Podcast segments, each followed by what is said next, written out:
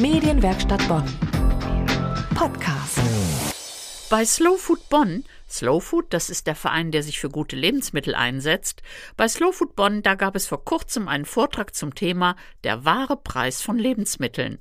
Und das waren einige Meinungen dazu. Also ich glaube, Aufklärung über unser Konsumverhalten ist auf jeden Fall eine sehr wichtige Sache und das haben wir ja heute erlebt.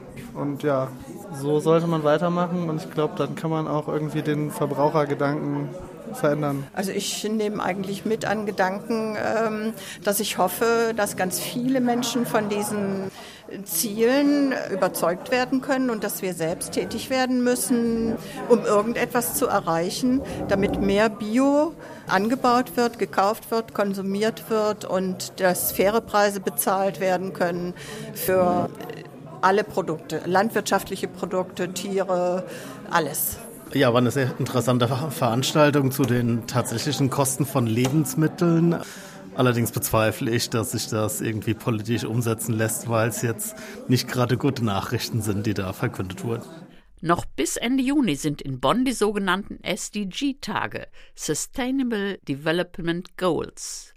Dabei geht es um Veranstaltungen zu insgesamt 17 Zielen rund um das Thema Nachhaltigkeit. Gestern war das SDG-Team zum Beispiel beim Demokratiefest auf dem Bonner Marktplatz und heute beim Macke Viertelfest. Nachhaltigkeit und Bonn, das ist eine ernste Verbindung. Bonn hat eine eigene Nachhaltigkeitsstrategie formuliert und eine Bonner Karte der Nachhaltigkeit entworfen und dort sind 259 nationale und internationale Organisationen aufgelistet. Eine davon ist IFOM, kurz Organics International, eine Organisation, der es um die Förderung der biologischen Landwirtschaft geht. Und Thomas Zirpka gehört dieser Organisation an und ist hier bei uns im Studio. Guten Abend, Herr Zirpka. Guten Abend. Ja, wir wollen mit Ihnen über die wahren Preise von Lebensmitteln sprechen. Lassen Sie uns gleich mitten reinspringen. Inwiefern sind die Lebensmittelpreise im Supermarkt nicht realistisch? Und was gehört denn eigentlich zu einem wahren Preis? Also ich erinnere mich, Produktionskosten ist ähm, das Material und die Arbeit und der Handel. Ja, die kennen wir alle. Das sind so die Dinge, die äh, wir im Preis wiedergespiegelt sehen im Supermarkt, in dem wir einkaufen oder im Laden, wo auch immer. Was nicht drin ist, beschreiben wir immer gern mit einem Eisberg. Das, was Sie gerade gesagt haben, ist der obere Teil, der ist sichtbar und was unter Wasser ist, ist äh, eigentlich der größere Teil. Da geht es um Kosten für die Gesundheit, da geht es um Kosten für die Artenvielfalt, die durch die agrarindustrielle Produktion eingeschränkt wird. Da geht es um Kosten für die Wasserreinhaltung. Wir haben jetzt ein dickes Problem in Nordrhein-Westfalen haben wir Nitrate und ja, Pestizide nachgewiesen im Wasser und es gibt kaum mehr Brunnen, wo die nicht drin sind. Das heißt, das Wasser muss gereinigt werden und wer zahlt die Kosten, zahlt der, der Wasserkunde und nicht der Konsument der, der agrarindustriellen äh, Nahrungsmittel. Und das genau gilt es äh, zu verändern. Da hat der Staat eine Steuerungsfunktion, dass die Kosten, die wirklich hinter einem Produkt stehen, auch im Supermarkt zu sehen sind. Ich glaube, Sie haben mal gesagt, die Steuern steuern nicht und die Preise lügen. Mhm, genau so ist es. Die Preise lügen uns an, insofern als das, was da draufsteht, nur einen ganz kleinen Teil reflektiert. Es gibt so Studien, für einen Big Mac zum Beispiel wurde mal ausgerechnet, dass nur ein Drittel des Preises da wirklich drauf ist und vom Kunden im im Restaurant nachgefragt wird, zur Zahlung angefragt wird, sondern der, der, der andere Teil ist für Gesundheit ungefähr ein Drittel und für die Umweltkosten nochmal ein Drittel. Das heißt, dass das, was wir dann als Gemeinschaft tragen, entweder über die Krankenversicherung oder über die Kosten, die wir über die Steuern bezahlen, nämlich Auswirkungen von Flutkatastrophen, Trockenheit und so weiter, die werden umgewälzt auf die Gemeinschaft. Und das ist unfair. Das heißt, wir wollen die gerne da lokalisiert haben aus dem Fairness-Prinzip, wo sie auch entstehen. Das ist in der agrarindustriellen Landwirtschaft. Bei dem Big Mac oder dem Burger sind wir genau da, wonach ich Sie fragen wollte.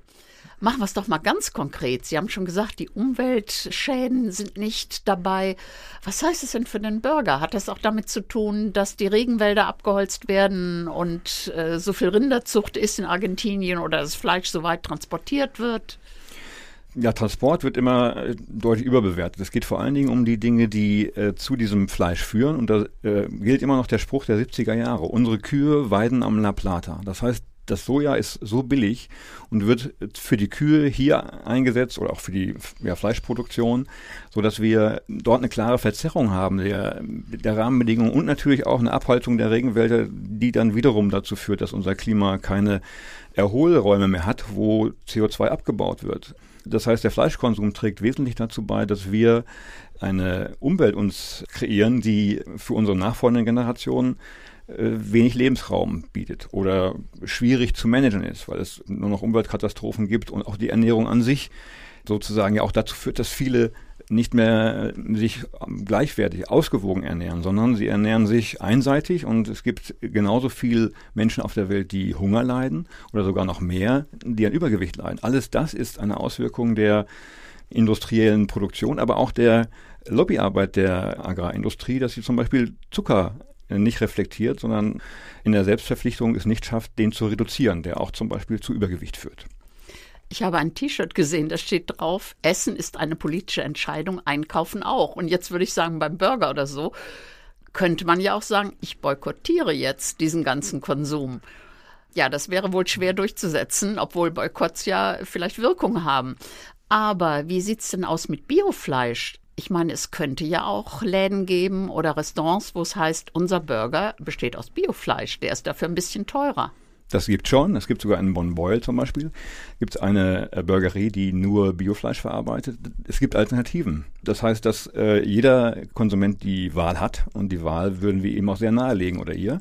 Das heißt, die Kaufentscheidung ist möglich und auch reflektiert möglich. Das heißt, dass der Biostandard ein Minimum darstellt für Umweltschutz und auch Gesundheitsschutz. Und da würden wir jeden gerne sehr motivieren, daran teilzunehmen. Dann bleiben wir mal dabei. Herr Zirpka, was will Ihre Organisation erreichen? Wir wollen erreichen, dass es einen Wandel in der Landwirtschaft gibt. Im Denken erst einmal, und das ist immer die Frage, die mir zuerst gestellt wird, was ist der schwierigste Punkt auf Bio umzustellen, ist der Schalter im Kopf. Der Schalter im Kopf muss umgelegt werden auf Kreisläufe, auf Nachhaltigkeit und die Einbindung aller Komponenten in Nahrungsmittelproduktion. Das heißt die Umwelt, das heißt das Wasser, das heißt der Boden. Am Ende natürlich der Mensch muss davon profitieren. Das wollen wir erreichen. Und deshalb haben wir auch ein neues Leitmotiv. Das heißt, äh, wir sind Change Agent. Wir würden gerne den Wandel in allen äh, Ebenen der Handelskette schnell und nachhaltig vorantreiben wollen. Wie sehen Sie denn die Zukunft der biologischen Landwirtschaft? Realistisch? Ja, wir denken, dass das die Zukunft ist für uns alle. Es gibt auch ein sehr provozierendes Buch von Felix Prinz zu Löwenstein, der Präsident von Naturland, der hat geschrieben, die Zukunft ist biologisch oder es gibt keine. Das heißt, ähm, wir müssen uns ja Gedanken machen, wie wir denn unsere Ernährung so gestalten, dass wir vielleicht ein bisschen mehr dafür ausgeben. Wir geben im Durchschnitt nur 10 Prozent unseres Durchschnittseinkommens in Deutschland für Lebensmittel aus. Und wenn wir das ein bisschen auf vielleicht 12 Prozent erhöhen und dann mal darüber nachdenken, wo das dann eingespart werden kann, das kann im Grunde jeder schaffen, mit, mit ein bisschen Umstellung auf weniger Verschwendung und ähm, weniger Fleisch, aber dafür vielfältigere Ernährung, dann sind wir auf 100 Prozent Bio eingeschworen. Dann, dann kann das weltweit klappen. Ja, ich denke, in Europa sind wir auch das Land, wo am meisten über die Preise gekämpft wird bei den Discountern, wo es um Zehntel Cent geht und sowas alles. Das ist nicht überall so, habe ich gelesen. Und ein Lösungsansatz heißt wohl True Cost Account. Ja, das heißt, die Warenkosten der Produktion reflektiert in dem Preis der Ware wiederfinden.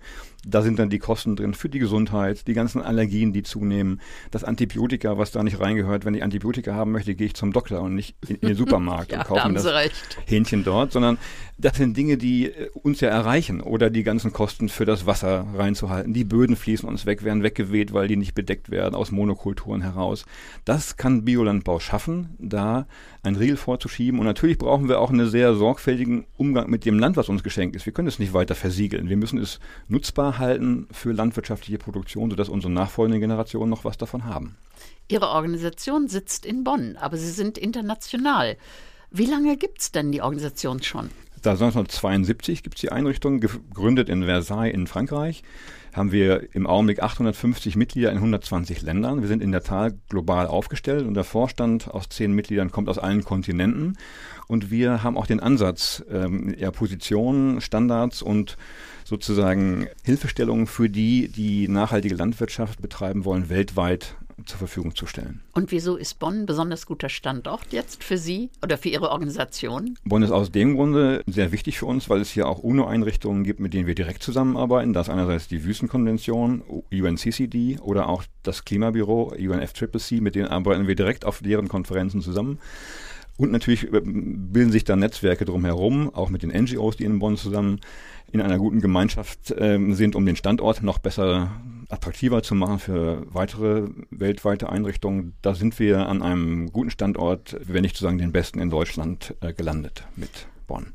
Das ist ja ein tolles Kompliment für Bonn. Bonn ist ja auch seit Februar versehen mit einer Strategie für Nachhaltigkeit. Also ein großes Lob für Bonn. Herzlichen Dank, Herr Zirpka, dass Sie zu uns ins Studio gekommen sind. Ich danke, vielen Dank. Bei uns im Studio war Thomas Zirpka von der Organisation Organics International aus Bonn. Über Nachhaltigkeit nachdenken beim Essen und beim Einkaufen, zumindest ab und an und vielleicht zunehmend mehr, das würde schon sehr viel verändern für uns selbst und für unsere Umwelt. Medienwerkstatt Bonn.